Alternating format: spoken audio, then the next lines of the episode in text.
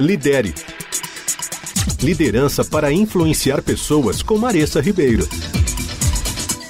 Um dia desses eu vi uma charge, uma tirinha, com dois personagens conversando. Um perguntou ao outro: Você está preocupado com o crescimento da inteligência artificial? E o outro respondeu: Não, mas eu estou preocupado com a redução da inteligência real.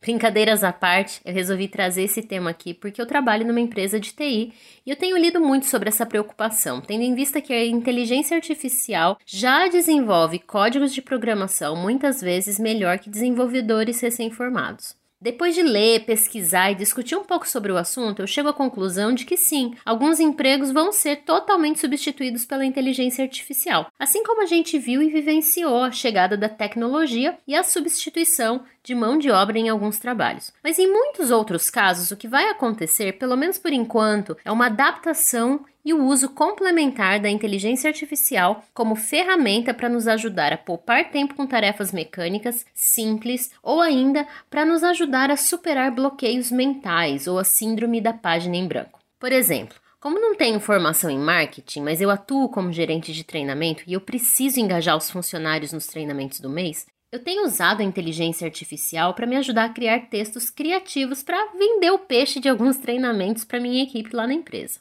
Um amigo meu também comentou que sente que a ferramenta pode ser útil para aprender novos processos, gerar listas de ideias, títulos ou ideias com tópicos para séries de blogs ou ainda para criar a estrutura inicial de um curso. Mas a questão é: se a inteligência artificial faz isso, o que, sobra para nós humanos? Como nós podemos nos tornar imprescindíveis e necessários? Então eu comecei a pesquisar e eu encontrei algumas coisas que, pelo menos por enquanto, a inteligência artificial não faz por você, que é se comunicar, se relacionar efetivamente e entender o que seu cliente ou seus colegas desejam, querem e precisam de fato. Conhecer e compreender as outras pessoas, alinhar ideias, insights, necessidades, é algo que só um ser humano que pensa e sente pode fazer. Pensar criticamente para prover uma solução que se adeque à complexidade da vida, da realidade do trabalho humano, também é algo que precisa ser um ser humano,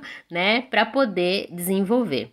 Também é algo que precisa de um ser humano, mesmo que ele use a inteligência artificial para obter dados e informações e o autoconhecimento, que gera conhecimento do outro, a inteligência emocional, a adaptabilidade e tantas outras habilidades relacionadas ao sentir. Mas, para ser mais específico, eu quero convidar você a ouvir o próximo podcast. Eu vou aprofundar um pouquinho mais essas habilidades com você e dar alguns exemplos bem práticos que você pode aplicar no seu dia a dia para treinar essas habilidades que a inteligência artificial não tem.